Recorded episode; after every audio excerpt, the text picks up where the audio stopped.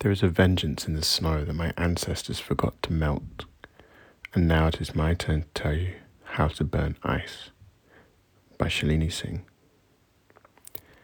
Glass brittle people pray to a stone watched by guards, guns in towers the pinnacle, in a bulletproof vest of a soldier, a steel heart pumps solid. Single hair on his chin and three on his pubes signaling the non eligibilities a year late, and now all the pelters who have grown up graduating into killers, murderers, terrorists, and slayers, some sophomores in sadism.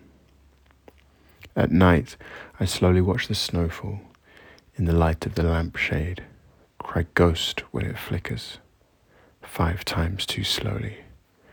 I call the murky gods rooted high to give not my feet black snow beneath to break bones in a spatter, sputter, cry, to freeze my eyelids not when the black snow buries seven feet faster than my hands can whip, frostbite in late January when no crusty birds want to die.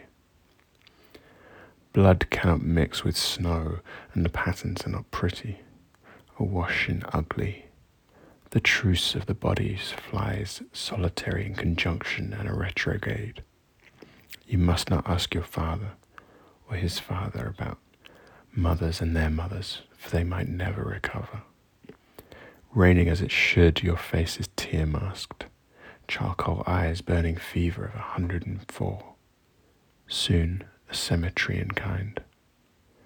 Crows have been fasting in an abandoned toolshed in a monastery filled with filthy monks that raped women who prayed at their feet and raped their gods on the courts, denied reparations.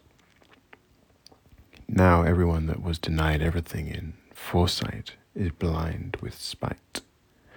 They all walk with crows that shine like gutter oil and oiled battered onions pucker in deep fry. Together they cry in unison, and the cries are heard in ears charted in all corners.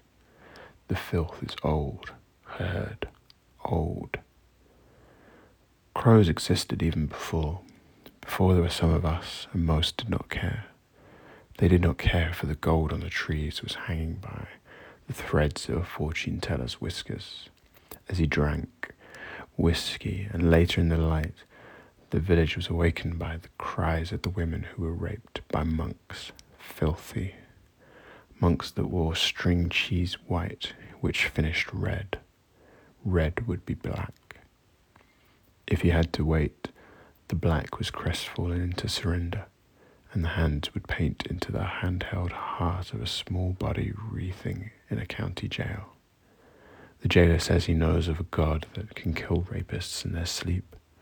The warden grieves that suicide is not an option, that options can run into tragedies if not pleasured by a knife and a baton or bougie loin, loin kinky comrades.